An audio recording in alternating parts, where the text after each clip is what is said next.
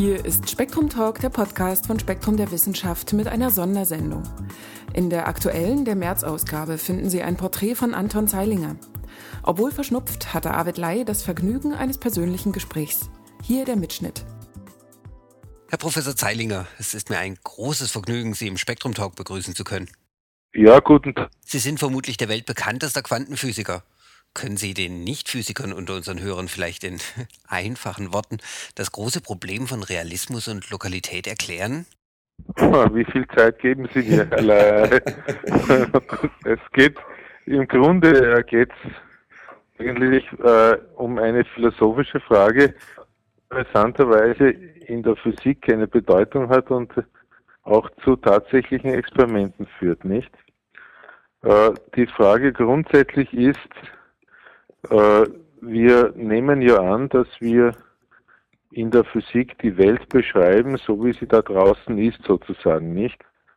Äh, und dass wir, wenn wir eine Beobachtung machen, das meinen wir ja auch im täglichen Leben, dass wir die Dinge sehen, so wie wenn wir auf eine Bühne äh, äh, gucken und, und dort auf der Bühne die Leute herum spazieren sehen, dann ist die Bühne da, egal, ob ich hinsehe oder nicht.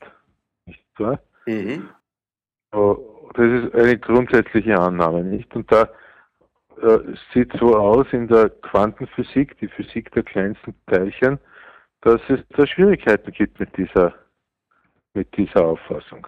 Am schönsten hat das Albert Einstein dargestellt. Albert Einstein hat ja die Quantenphysik sehr kritisiert.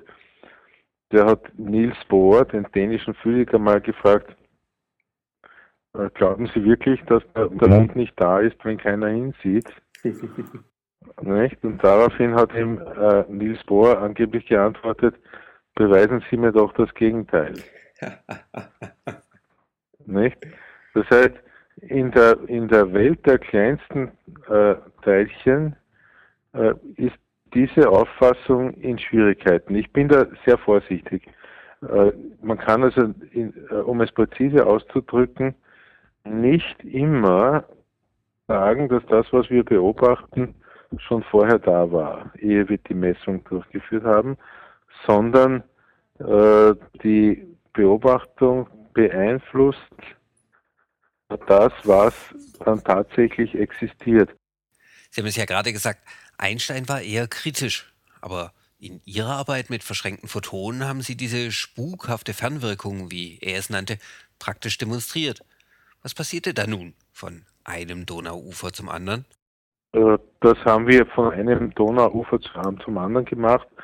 Wir haben es aber vor kurzem auch äh, zwischen den beiden äh, kanarischen Inseln La Palma und Teneriffa gemacht über eine Entfernung von 144 Kilometern. Und was wir da machen ist, wir schicken zwei Lichtteilchen aus. Licht besteht aus, aus sehr, sehr kleinen Teilchen, nennen wir Photonen. Und wir machen dann an einem der beiden Photonen eine Messung. Wir messen seine Polarisation. Polarisation kennt man von Sonnenbrillen her. Da gibt es diese, diese Sonnenbrillen, die Reflexionen unterdrücken. Mhm. Oder es, es wird auch verwendet äh, von Fotografen, Polaroid-Filter, nicht? Und äh, wir messen also die Polarisation eines der beiden Photonen und das Photon gibt uns eine Antwort, bin, sagen wir, horizontal polarisiert, nicht? Und dann wird das andere Photon, ganz egal wie weit es weg ist, im selben Moment auch horizontal polarisiert sein. Äh, man könnte jetzt sagen, die beiden wurden halt als identische Zwillinge geboren. Wäre eine sehr schöne Erklärung. Wir wissen wir, die funktioniert nicht.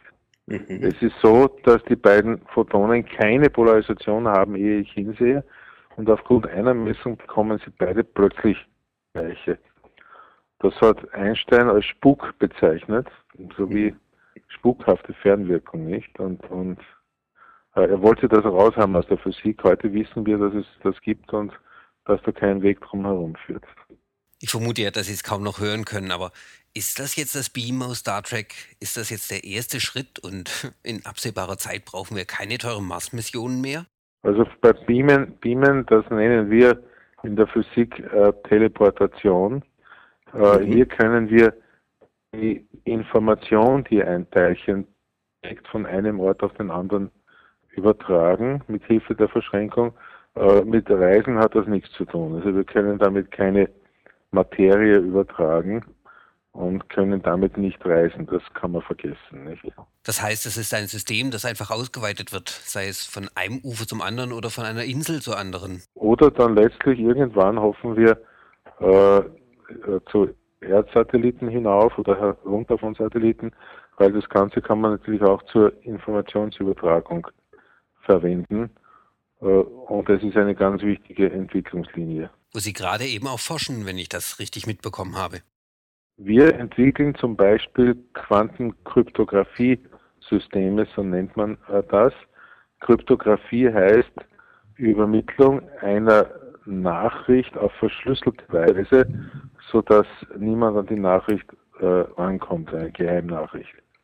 Das ist ja in der, in der Wirtschaft ganz, ganz wichtig. Am Internet verwenden wir das ja immer wieder, Daten zu verschlüsseln. Und da liefert eben diese Quantenphysik das einzige Verfahren, das gegen äh, Abhören absolut sicher ist. Der Charme Ihrer Arbeit liegt ja nicht zuletzt darin, dass Sie die Theorie in die Praxis heben und auch zeigen, dass Quanteneffekte nicht vor großen Molekülen Halt machen. Aus Ihrer Sicht, welches der diversen Erklärungsmodelle ist denn am nächsten an der Realität, an der ja, Wahrheit? Es gibt eine Menge Erklärungsmodelle. Äh, meine persönliche Meinung ist, dass äh, die Modelle die besten sind, die am wenigsten zusätzliche Annahmen machen. Und das trifft am ehesten für die sogenannte Kopenhagener Deutung äh, der Quantenphysik zu, wonach wir nur von denjenigen Eigenschaften sprechen dürfen, und da schließt sich der Kreis zum Beginn unseres Gesprächs, die, wo wir nur von denjenigen Eigenschaften sprechen dürfen, die wir tatsächlich im Experiment beobachten.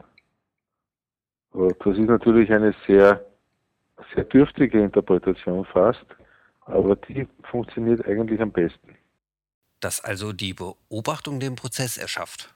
Äh, in, in gewissen Fällen. In gewissen Fällen äh, schafft die Beobachtung das, was wir beobachten, aber nicht in allen. Da muss man wieder vorsichtig sein. Es gibt Fälle, wo dem nicht so ist. Mhm. Aber das kann durchaus passieren, dass die Beobachtung das schafft, was dann beobachtet wird. In Ihren Erkenntnissen spielt ja der Begriff der Information eine ganz wichtige Rolle. Können Sie uns Ihren Blick darauf erklären? Ja, das geht äh, zum Teil zurück auf äh, Karl Friedrich von Weizsäcker, ein äh, deutscher Physiker, äh, der sich auch überlegt hat, was sind die einfachsten Aussagen, die man treffen kann über die Welt. Und das sind letztlich Alternativen, nicht so eine einfache Alternative aus dem täglichen Leben ist, es regnet oder es regnet nicht. Nicht? Und äh, wenn wir äh, Systeme äh, so einfach konstruieren sozusagen, dass sie nur durch einfache Alternativen dargestellt werden, so entspricht das ja auch einem Bit an Information. Das scheint so, als ob diese Information äh, der zentrale Begriff der Quantenphysik ist und nicht die einer materiellen Wirklichkeit. Machen wir einen kurzen Abstecher in die Philosophie. Wenn wir Ihren Kollegen aus der Hirnforschung in den letzten Jahren zuhören, dann entsteht schnell der Eindruck, auch der Geist ließe sich auf reine Materie reduzieren. Die Quantenphysik nun schaut hinter die Materie. Herr Zeilinger, können Sie uns ein wenig Mut machen? Ja, also mit den mit, mit meinen Kollegen in der, in der Hirnforschung habe ich schon ein paar Mal diskutiert.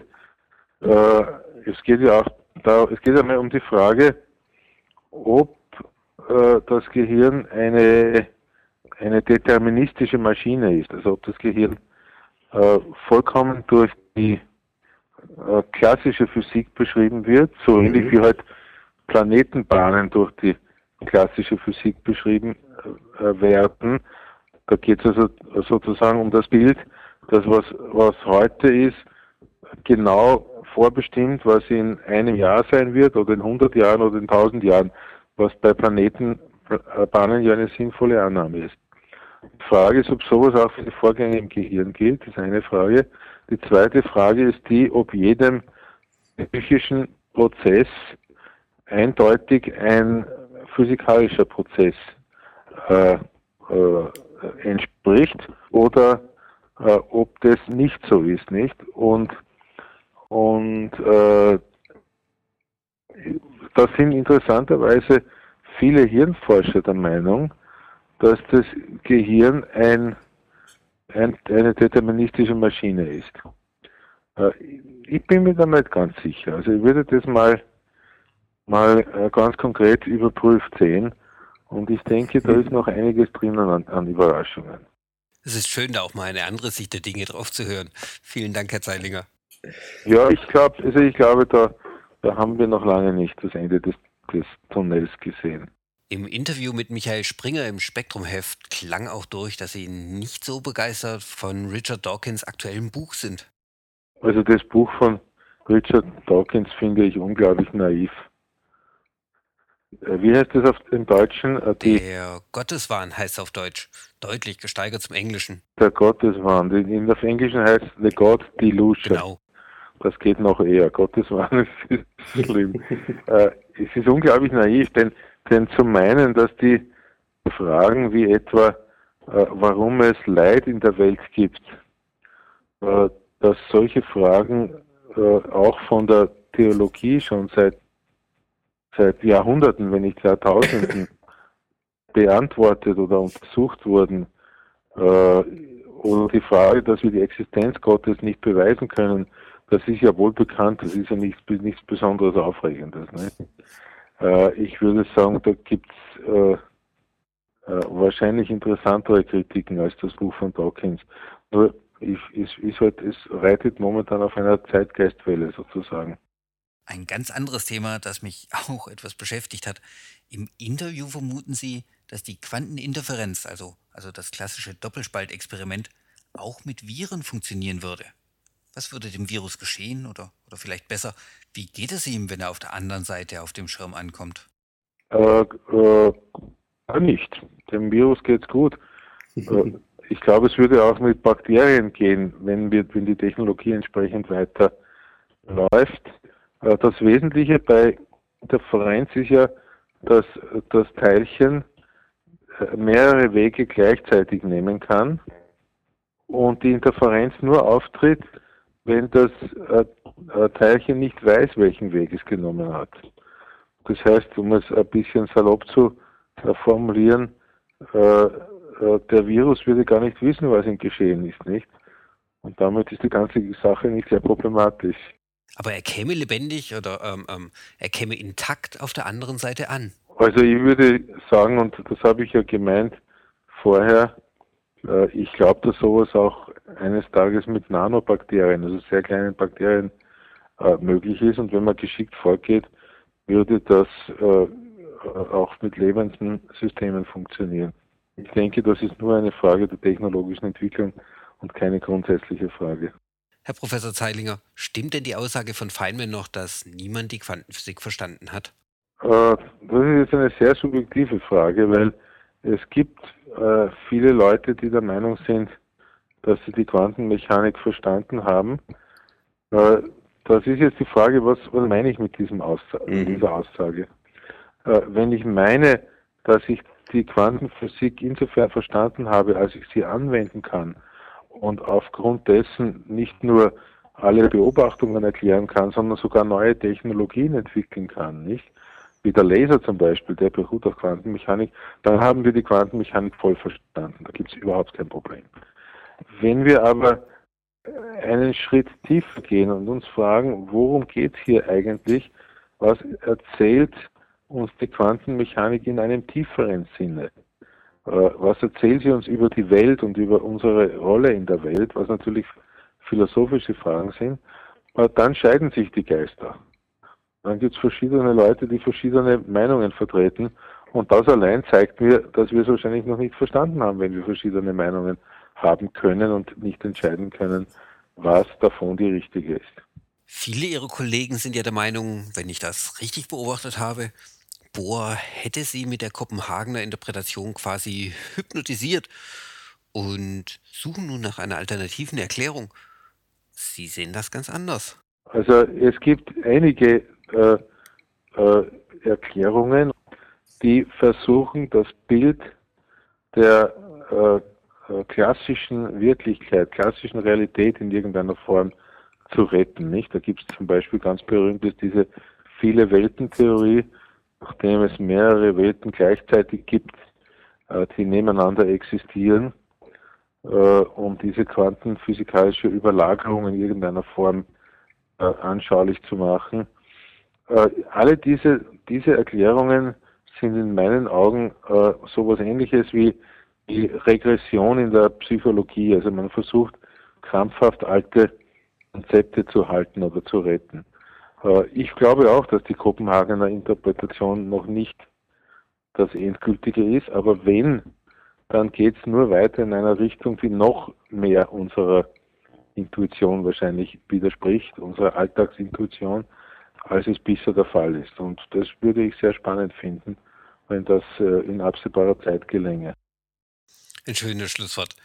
Herr Zeilinger, ich freue mich, dass Sie Zeit für uns hatten. Vielen Dank für das Gespräch. Hat mich sehr gefreut, Herr Ley. Alles Gute.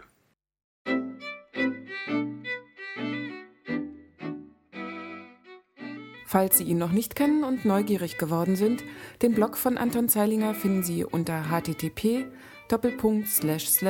quantinger.blogspot.com. Bis zum nächsten Mal wünschen wir Ihnen eine gute Zeit.